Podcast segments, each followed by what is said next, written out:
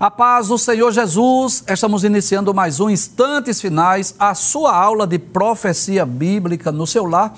E eu quero mais uma vez agradecer, em primeiro lugar, ao nosso bom Deus pelo privilégio de estarmos juntos mais uma vez para estudar as profecias bíblicas, os eventos escatológicos. Mas queremos também externar os nossos sinceros agradecimentos ao nosso pastor presidente, pastor Ailton José Alves bem como a toda a equipe da Rede Brasil de Comunicação, por essa oportunidade, né? De podermos usar esse veículo de comunicação através da TV, através das redes sociais, para que possamos juntos estudar a infalível e inerrante palavra de Deus. E eu não poderia deixar de agradecer também a você por sua audiência, a você que é um telespectador assíduo dos instantes finais e é aluno dessa aula de escatologia e de profecia bíblica no seu lar. Quero aproveitar e agradecer também a você que tem enviado a sua mensagem para nós. Agradeço por suas orações, agradeço pelas mensagens que nós temos recebido diariamente pelas redes sociais. E eu quero lembrar mais uma vez que se você deseja enviar uma mensagem, uma pergunta, uma crítica, uma opinião, uma sugestão para nós, o número do WhatsApp é o 994661010 e eu lembro sempre que a sua opinião é muito importante para nós. Que Deus te abençoe que as bênçãos de Deus continuem sendo derramadas sobre a sua vida, sobre a sua família. Seja muito bem-vindo aos instantes finais. Como é do seu conhecimento, nós estamos estudando sobre a infalibilidade das profecias bíblicas. Este tema maravilhoso, este tema extraordinário que nós temos estudado já há alguns meses, né? nós já estudamos dezenas de profecias que estão registradas no Antigo Testamento.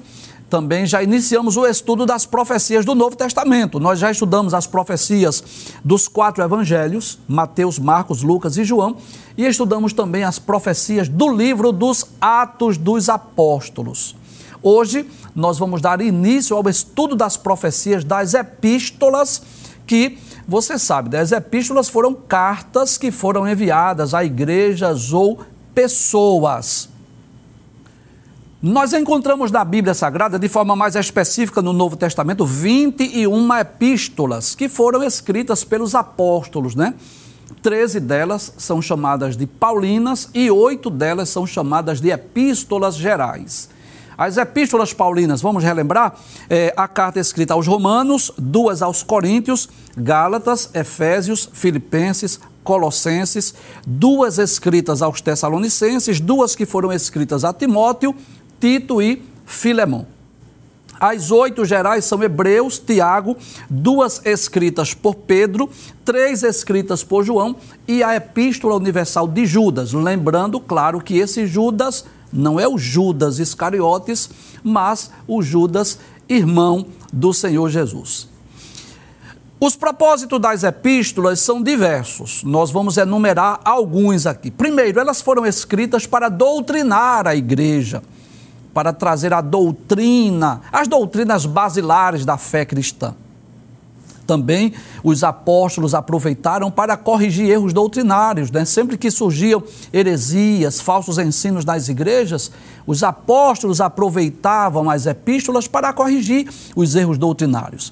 Também elas foram escritas com o objetivo de encorajar os cristãos, né? os cristãos que estavam sofrendo perseguições.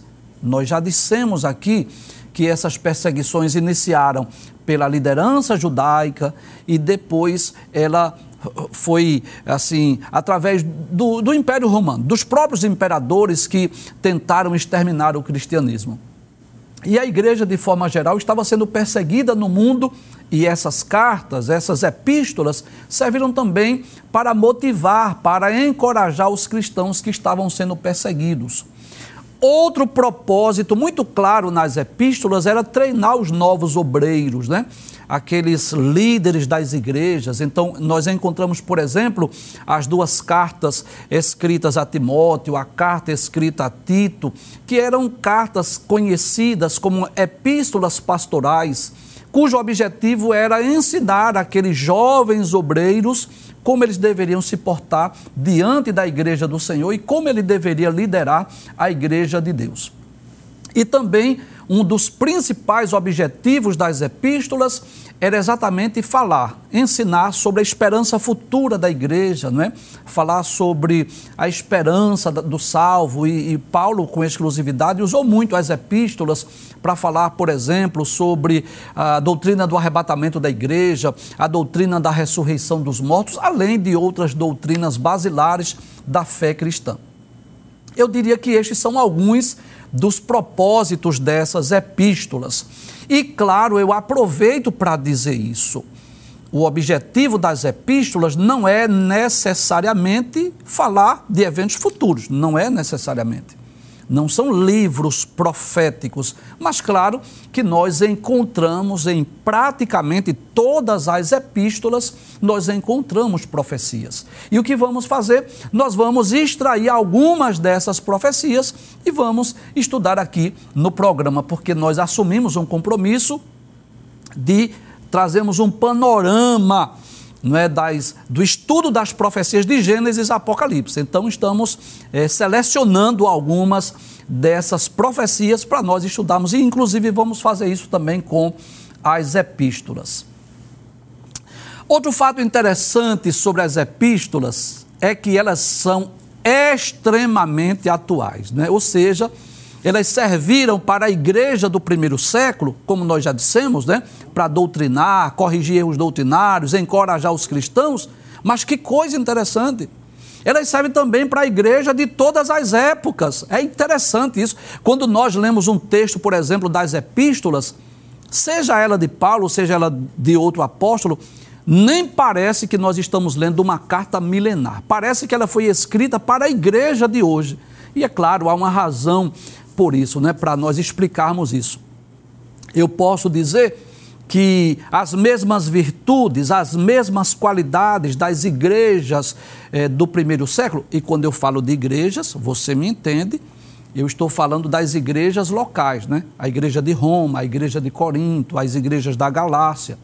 Você sabe disso, que eu posso falar de igreja no singular, a igreja de Jesus, que é composta por todos os salvos que creram em Cristo, mas eu posso falar de igrejas no, no plural, não é?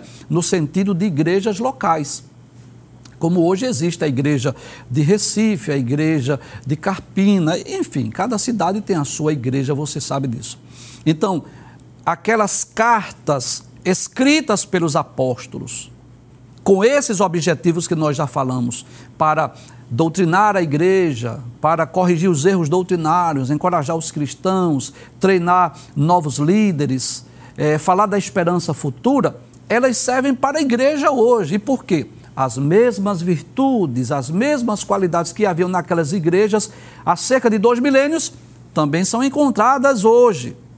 E eu posso dizer, as mesmas falhas, os mesmos problemas que surgiram nas igrejas do primeiro século também podem ser percebidas hoje. Por isso, o Espírito Santo de Deus fez com que aquelas cartas elas fossem preservadas, elas fossem inclusas no cano e elas fossem traduzidas, impressas e chegassem em nossas mãos. De forma que, quando nós lemos as epístolas, nós podemos ser edificados. Detalhe importante nós olhamos, quando lemos as epístolas, nós olhamos para o passado, para a história daquela igreja, para o contexto daquelas igrejas, a quem aquela epístola foi enviada, mas nós olhamos também para o hoje, para o agora, para o presente e podemos extrair ricas e preciosas lições para as nossas vidas. Mas, claro, eu quero deixar bem claro aqui que nós não vamos é, estudar as epístolas versículo por versículo para não fugir do propósito do nosso programa mas vamos selecionar algumas dessas profecias registradas nas epístolas para nós estudarmos aqui nos instantes finais. Então hoje nós vamos iniciar o estudo das profecias na epístola aos Romanos, que é a primeira das epístolas paulinas. Aí você tem uma imagem, claro, meramente ilustrativa, como que o apóstolo Paulo escrevendo essas cartas, né? Então, a epístola aos Romanos é a primeira das epístolas paulinas e também a primeira das 21, né? Conforme está na nossa Bíblia. E eu posso dizer que a epístola aos Romanos, ela é também a mais doutrinária, a mais longa e a mais teológica de todas elas. Então, na carta aos Romanos, por exemplo, Paulo une os principais temas da Bíblia, das Sagradas Escrituras. Essa carta é uma carta maravilhosa. Né? Paulo vai falar sobre a universalidade do pecado, ele vai falar sobre a doutrina da graça, ele vai nos ensinar sobre a justificação pela fé, sobre a doutrina da santificação, a doutrina da eleição, a doutrina da predestinação. Paulo vai falar também sobre a obra de Cristo, vai falar acerca da obra do Espírito Santo, vai ensinar sobre a doutrina cristã, sobre a esperança cristã, não é? sobre o lugar dos judeus e dos gentios no propósito de Deus e também vai falar aqui sobre os princípios de retidão e moralidade pessoal. E embora seja nítida, seja notória essa diversidade, essa variedade de temas, nós podemos dizer também que um tema está presente na mente do apóstolo na ocasião em que ele é, escreveu essa epístola, que é exatamente sobre a justificação pela graça mediante a fé.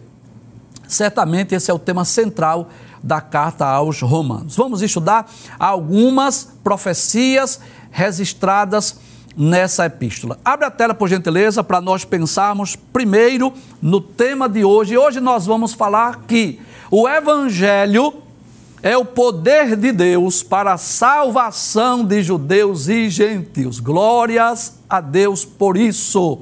O Evangelho é o poder de Deus. Essa, essa é, profecia está no versículo 16 do capítulo 1, mas nós vamos começar estudando a partir do versículo 8, porque tem um, um, umas lições maravilhosas para nós estudarmos aí nessa epístola. Né? Você sabe que nós aproveitamos o estudo desses livros para também extrairmos lições para as nossas vidas.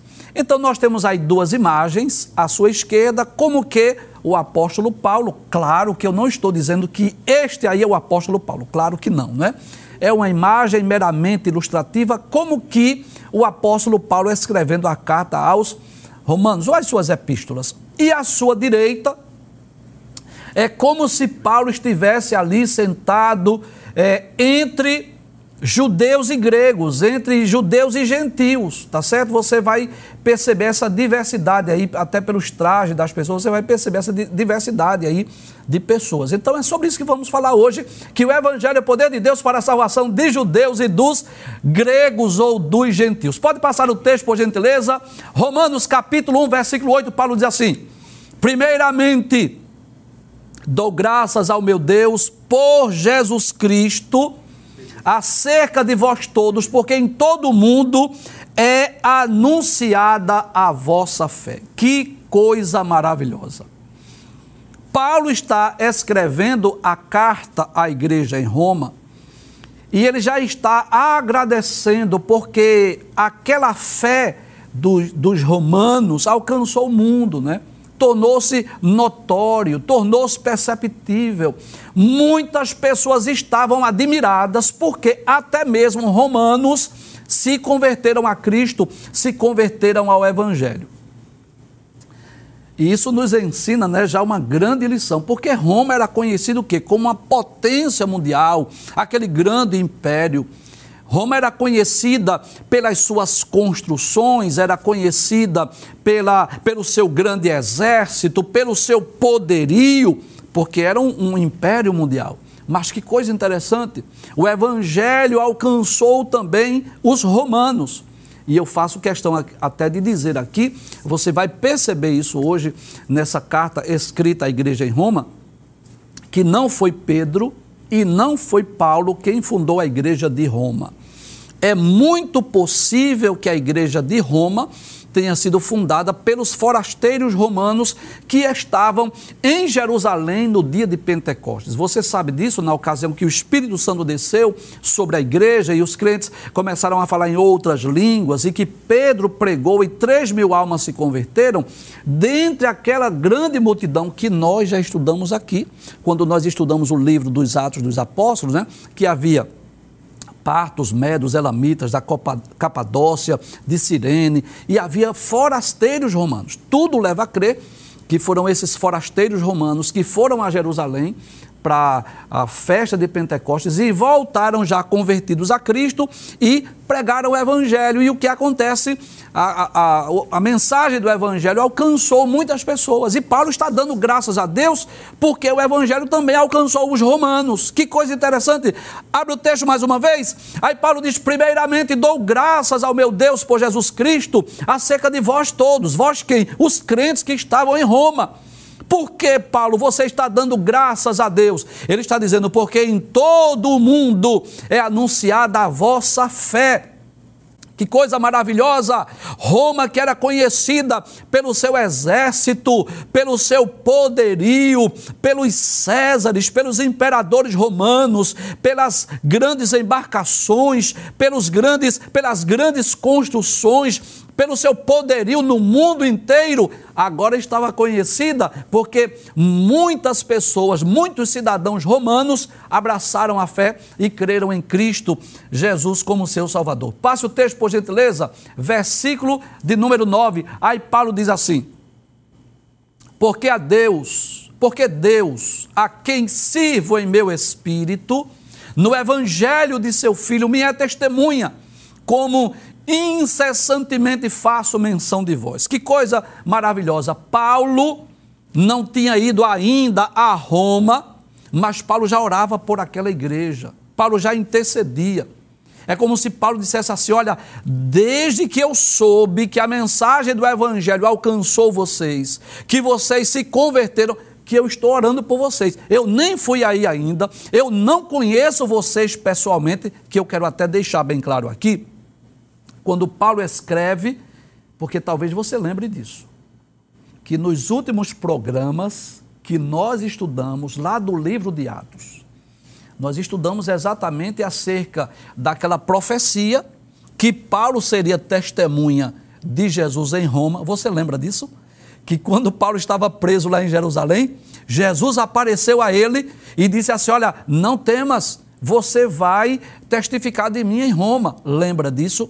E nós estudamos também o capítulo 27 daquela grande tempestade que ocorreu naquela viagem de Paulo a Roma. Inclusive, você vai perceber que o livro dos Atos dos Apóstolos, ele conclui dizendo que Paulo estava preso, mas ele estava na sua própria casa, não estava lá num, num cárcere como os demais presos, e Paulo tinha plena liberdade de pregar o evangelho. Aí você pode dizer assim, mas como Paulo não foi ainda a Roma se nós estudamos no livro de Atos? Eu vou explicar.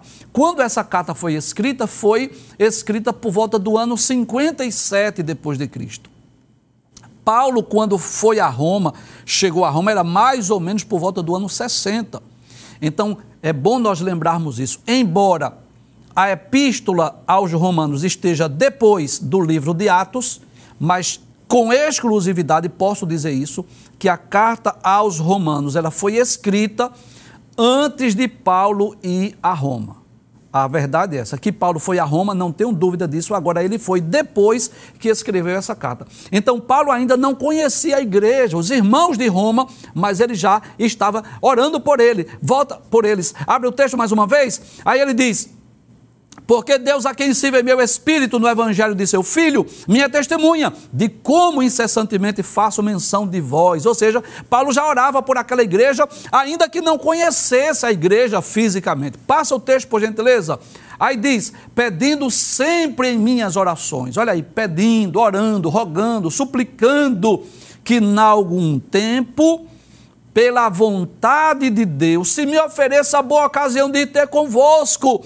Aí Paulo estava dizendo assim: eu estou orando a Deus, eu estou pedindo a Deus a oportunidade de chegar aí, de, de conhecê-los pessoalmente. E o que era que Paulo queria fazer em Roma? Passa o texto, por favor, versículo, versículos 11 e 12. Aí ele diz: Porque desejo ver-vos, eu quero ver vocês eu quero estar aí presente com vocês. Para quê?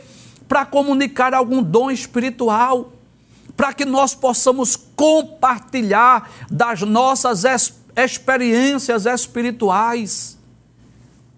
E você sabe disso. Receber a presença, a visita de Paulo era uma bênção para a igreja. E por quê, professor? Por vários motivos. Primeiro, não havia é, tantos mestres na igreja, não havia tantos líderes, tantos obreiros. A igreja estava em fase de expansão, de crescimento. O que havia muito na igreja eram novos convertidos que precisavam aprender a palavra de Deus, que precisavam ser edificados, que precisavam crescer na graça, no conhecimento do nosso Senhor e Salvador Jesus Cristo. Então não havia tantos obreiros. Eu digo porque o evangelho estava em expansão. Também não havia literatura impressa, você sabe disso. Não havia é, revista do discipulado, não havia Bíblia para todos os cristãos. E essa é a verdade. Muitos judeus e gentios que se convertiam a Cristo, eles não tinham é, conhecimento do, é, das doutrinas basilares da fé cristã, de como proceder, de como agir, o que eu continuo fazendo, o que eu não posso fazer, como deve ser a nossa vida a partir de agora. E Paulo, quando chegava em uma cidade e procurava principalmente os cristãos para se reunir, o que era que acontecia? Paulo ia falar do, do seu testemunho de conversão, das suas experiências. Paulo aproveitava para ensinar a igreja, para doutrinar aqueles novos convertidos. E assim, quando Paulo chegava numa cidade, era alegria para a igreja. Claro, você sabe disso. Eu vou lembrar a você. É claro que por parte dos judeus incrédulos, muitas vezes houve tumulto, muitas vezes houve alvoroço, muitas vezes houve perseguições. Paulo chegou a ser preso muitas vezes, você sabe. Mas para a igreja era uma bênção quando Paulo chegava, porque a fé daqueles crentes era fortalecida. Os crentes eram edificados através do ensino, da exposição da palavra de Deus. Volta o texto, por favor. Aí Paulo disse que queria ver-vos. Desejo ver-vos, como que diz assim, eu queria ver vocês pessoalmente, para quê? Para vos comunicar algum dom espiritual, para nós compartilharmos das nossas experiências, e eu quero orar por vocês, para que os dons espirituais se manifestem também na vida de vocês. Aí ele diz, a fim de que sejais confortados. E confortado aí é no sentido de ser edificado, no sentido de ser fortalecido, no sentido de que vocês possam crescer espiritualmente. Aí Paulo diz: isto é, para que juntamente convosco, que coisa maravilhosa, ele diz: eu seja consolado pela fé mútua tanto vossa como a minha. É como se Paulo estivesse dizendo assim: eu quero deixar bem claro que eu, eu chegando aí, eu estando presente de vocês, não é só vocês que serão edificados, não, fortalecidos e confortados. Eu também serei, haver, haverá uma reciprocidade. Paulo sentia isso quando ele chegava numa igreja. É claro que a igreja era edificada através do testemunho, da doutrina, dos ensinos, das experiências do apóstolo, mas Paulo não ia só com o intuito de levar fortalecimento da fé, ele também era edificado, ele também era fortalecido. Quando ele via a igreja, os crentes, né? Servindo a Jesus com alegria, mesmo em meio às perseguições, Paulo também era edificado e fortalecido. É ele quem diz. Volta ao texto mais uma vez. Veja que coisa interessante. Aí ele diz: Isto é, como que diz assim? Melhor dizendo, para que juntamente convosco eu seja consolado pela fé mútua. Como que diz assim: Não é só vocês que serão consolados, edificados e fortalecidos, eu também serei. Ele diz: Tanto vossa como minha. Pode passar o texto, por favor, versículo de número 13. Aí ele diz assim: Não quero, porém, irmãos, que ignoreis. Eu não quero que vocês deixem de saber dessa verdade. Que muitas vezes eu propus ir ter convosco. Eu tentei, eu me esforcei, eu planejei, eu desejei estar convosco. Mas ele diz: Mas até agora tenho sido impedido. E eu torno a dizer: ele escreveu a carta por volta do ano 57. Quando ele chegou lá, já foi o ano 60. Então, Paulo não tinha tido ainda a oportunidade de ir em Roma. Volta o texto mais uma vez. Aí ele diz: Mas até agora tenho sido impedido, não foi possível, ainda não tive a oportunidade para também ter entre vós algum fruto, como também entre os demais gentios. Que tipo de fruto é esse? Paulo disse assim: Eu também quero ir pregar para vocês. Eu quero, quero também pregar o Evangelho, ensinar a palavra de Deus. Eu também quero ter fruto desse trabalho aí. Eu quero que pessoas sejam salvas, sejam fortalecidas, sejam edificadas através das minhas pregações, através dos meus testemunhos. Eu quero também ter fruto aí. Eu estou desejando, anelando, mas ainda não tive a oportunidade. Passe o texto, por favor, versículo 14. Aí ele diz assim: Eu sou devedor, tanto a grego como a bárbaros, tanto a sábios como a ignorantes. Que coisa maravilhosa. Quando Paulo diz eu sou devedor, ele estava dizendo eu tenho um sentimento de dívida. Eu tenho a necessidade de pregar para gregos, para bárbaros, para sábios e para ignorantes. E eu posso dizer que o desejo do Espírito Santo, eu digo sem medo de errar, é que este mesmo sentimento de dívida do apóstolo Paulo seja o sentimento de dívida de cada um de nós. Paulo, quando diz assim, eu sou devedor, é como se ele dissesse assim: eu sinto a necessidade de pregar para gregos, bárbaros, para sábios, para ignorantes. Isso nos ensina que o Espírito Santo deseja nos impulsionar para a obra, para a tarefa da evangelização. Deus nos incluiu neste grande projeto que é a salvação da humanidade. Você sabia disso? que Deus nos incluiu nesse grande projeto de salvar a humanidade. Pois é, eu e você estamos incluídos nesse projeto. Veja que coisa extraordinária. Cinco pessoas participam do plano de salvação. Para que a pessoa seja salva, cinco pessoas participam desse projeto. Primeiro que participou desse projeto foi Deus. Foi Deus que planejou, elaborou a salvação, né? quando o homem pecou, desobedeceu a Deus, quando o homem tornou-se destituído de Deus e da sua glória. O que, é que foi que Deus fez? Enviou seu filho. João 3,16: Deus amou o mundo de tal maneira que deu seu filho unigênito, para que todo aquele que nele crê não pereça, mas tenha a vida eterna. Romanos capítulo 5, versículo 8. Mas Deus prova o seu amor para conosco em que Cristo morreu por nós, sendo nós ainda pecadores. Então Deus deu o primeiro passo, planejou a salvação e deu o melhor que ele tinha, o seu filho Jesus, para morrer por nós. Segunda pessoa que participa desse projeto, Jesus. O que foi que Jesus fez? Deixou o trono, a glória, a majestade, não a divindade, mas deixou a sua glória e a sua majestade para vir esse mundo. E para quê? Para morrer por nós. A justiça de Deus exigia isso, que alguém santo, puro, inocente, imaculado, separado dos pecadores, morresse pela humanidade. E quem fez isso? Foi Jesus. É belíssima aquela expressão de Paulo escrevendo aos Filipenses, capítulo 2, versículo 5 a 11. Paulo diz assim: Contanto que haja em vós o mesmo sentimento que houve em Cristo Jesus, que, mesmo sendo em forma de Deus, não teve por usurpação ser igual a Deus, mas aniquilou-se a si mesmo, tomando a forma de servo e fazendo-se semelhante aos homens. E achado na forma de homem, humilhou-se até a morte e morte de cruz. Então veja que o principal objetivo da encarnação de Cristo foi morrer na cruz é claro que Paulo continua dizendo: Mas Deus o exaltou soberanamente e lhe deu um nome que é sobre todo o nome, para que ao nome de Jesus se dobre todos os joelhos dos que estão no céu, na terra e debaixo da terra, e toda língua confesse que Jesus Cristo é o Senhor para a glória de Deus Pai.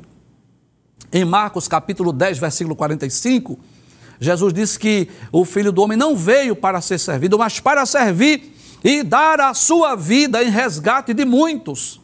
Em João capítulo 10, versículo 11, Jesus diz assim: Eu sou o bom pastor, e o bom pastor dá a vida pelas suas ovelhas. Então, a segunda pessoa que participa desse projeto de salvação é Jesus. Ele veio ao mundo morrer por nós, dar a sua vida pelos, pelos pecadores. Em terceiro lugar, quem trabalha? O Espírito Santo. A terceira pessoa da Trindade. E qual é a função, a missão do Espírito Santo nesse projeto de salvação? Convencer o, homem do pecado, da justiça, do juízo. Ele que atua na mente do pecador, do incrédulo, dizendo: creia nesta mensagem, creia neste evangelho.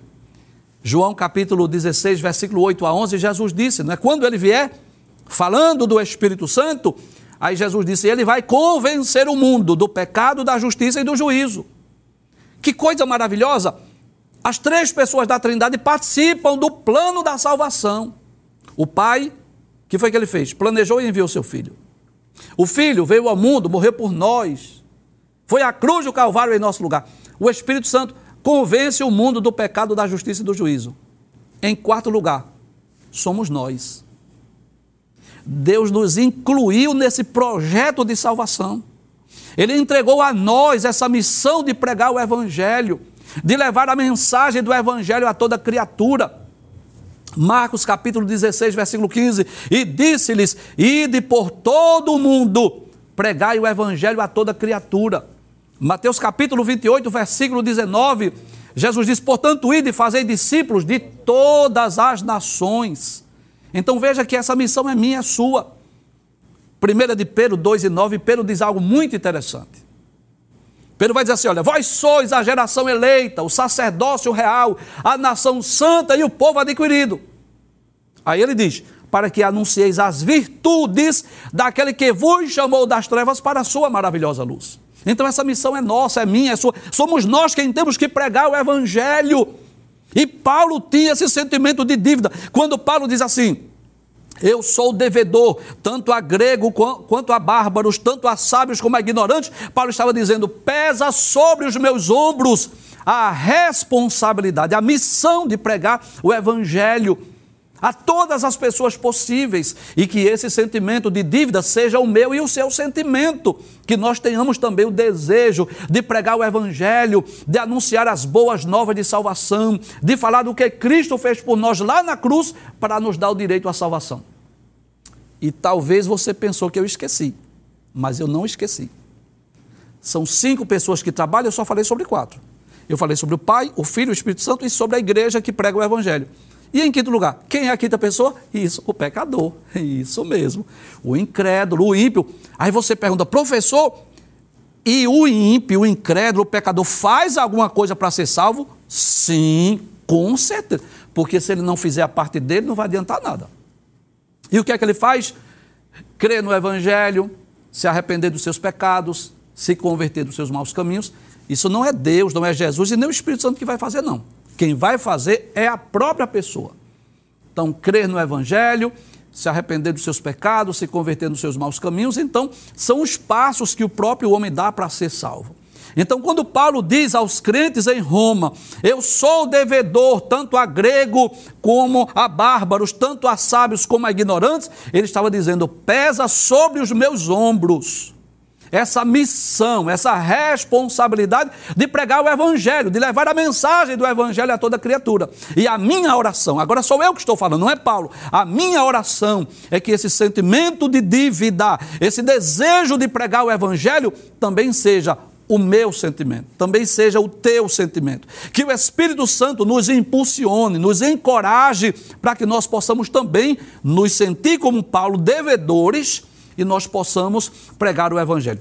Por falar nisso, eu vou até fazer aqui uso de algumas ilustrações. Permita-me. Porque talvez você não, talvez você não esteja entendendo o que seria esse sentimento de dívida. E eu vou lhe explicar. Quando você está doente, que alguém passa aí, sei lá, um xarope, aquele remédio caseiro, né? Aquele lambedor que você toma e você fica bom, fiquei curado, o que é que acontece? todas as pessoas que você encontrar que estiver com aquela tosse, aqueles sintomas, você vai ensinar o xarope, sim ou não? Isso, todo mundo faz isso, né? Se você vai, está doente, vai a um médico e aquele médico lhe atende bem, passou os exames, descobriu qual é o seu problema, passou o tratamento e você ficou curado, o que é que vai acontecer? Todas as pessoas que estiverem doentes, você vai indicar o doutor fulano de tal, sim ou não? Claro que sim. Se você alguma vez na vida precisou entrar com uma ação na justiça e você precisou de um advogado, por exemplo, e você percebeu que aquele advogado foi uma pessoa honesta, que falou a verdade, que pelos meios legais corretos lhe ajudou, lhe assessorou naquele processo, você foi bem sucedido naquele processo, o que vai acontecer? todo mundo que precisar de uma ação, não é? você vai indicar esse advogado. Isso é, isso é normal, isso é comum. Agora vamos falar da salvação? Se nós somos capazes de divulgar para outras pessoas o nome de um médico ou de um advogado ou até mesmo um remédio caseiro, Imagina a salvação, a maior dádiva, o maior galardão, o maior presente que nós recebemos. É claro que nós precisamos anunciar. E é por isso que Paulo diz assim: Eu sou devedor. Eu, eu era perdido, eu era o inimigo do evangelho, era o inimigo dos cristãos. Hoje eu sou salvo. E pesa sobre os meus ombros essa responsabilidade de pregar o evangelho. Isso é o sentimento de dívida de Paulo, o desejo de pregar o evangelho, o desejo de ganhar almas. Por isso que ele diz: Eu sou devedor. Volta ao texto mais uma vez. Aí ele diz assim: E assim quanto está em mim, ou seja, no que depender de mim, estou pronto para também vos anunciar o Evangelho a vós que estáis em Roma. Versículo 16, que é exatamente o texto onde nós extraímos o tema do programa. O tema é: o Evangelho é o poder de Deus para a salvação de judeus e gentios. Embora que você vai ler no texto aí grego, mas o grego representa o gentio. Aí Paulo diz assim: porque não me envergonho do Evangelho de Cristo. Em outras palavras, Paulo estava dizendo: eu não tenho vergonha do Evangelho.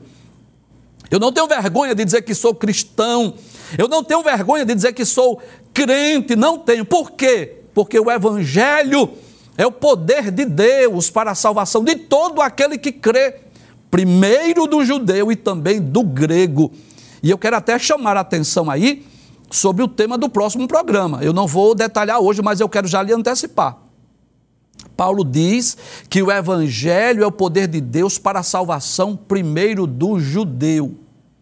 Então, o judeu também precisa crer em Cristo para ser salvo.